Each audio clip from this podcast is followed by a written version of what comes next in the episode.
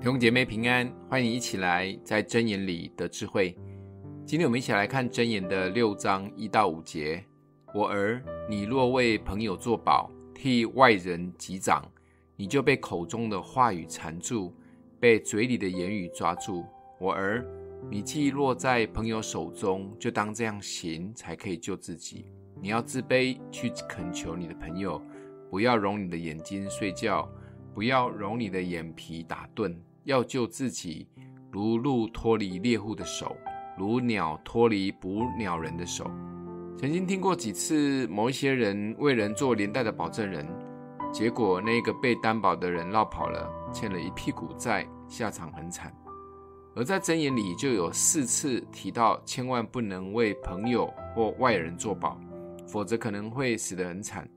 若不小心答应作保了，也赶快去求求你的朋友。让你免除作保的义务，听起来虽然可怕，但其实了解犹太文化，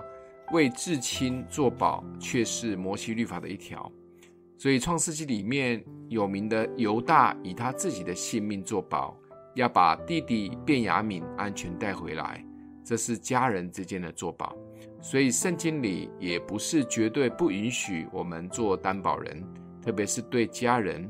而是提醒我们要格外的小心，也有智慧，也确信自己有能力去承担，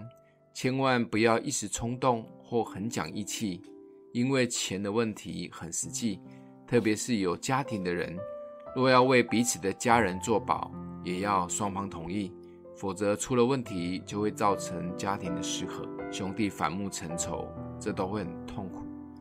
真的要为家人做保，就是要确定自己的能力也够，甚至打定如果家人落跑了，我们还可以承受得住再说。总之就是不要当保人，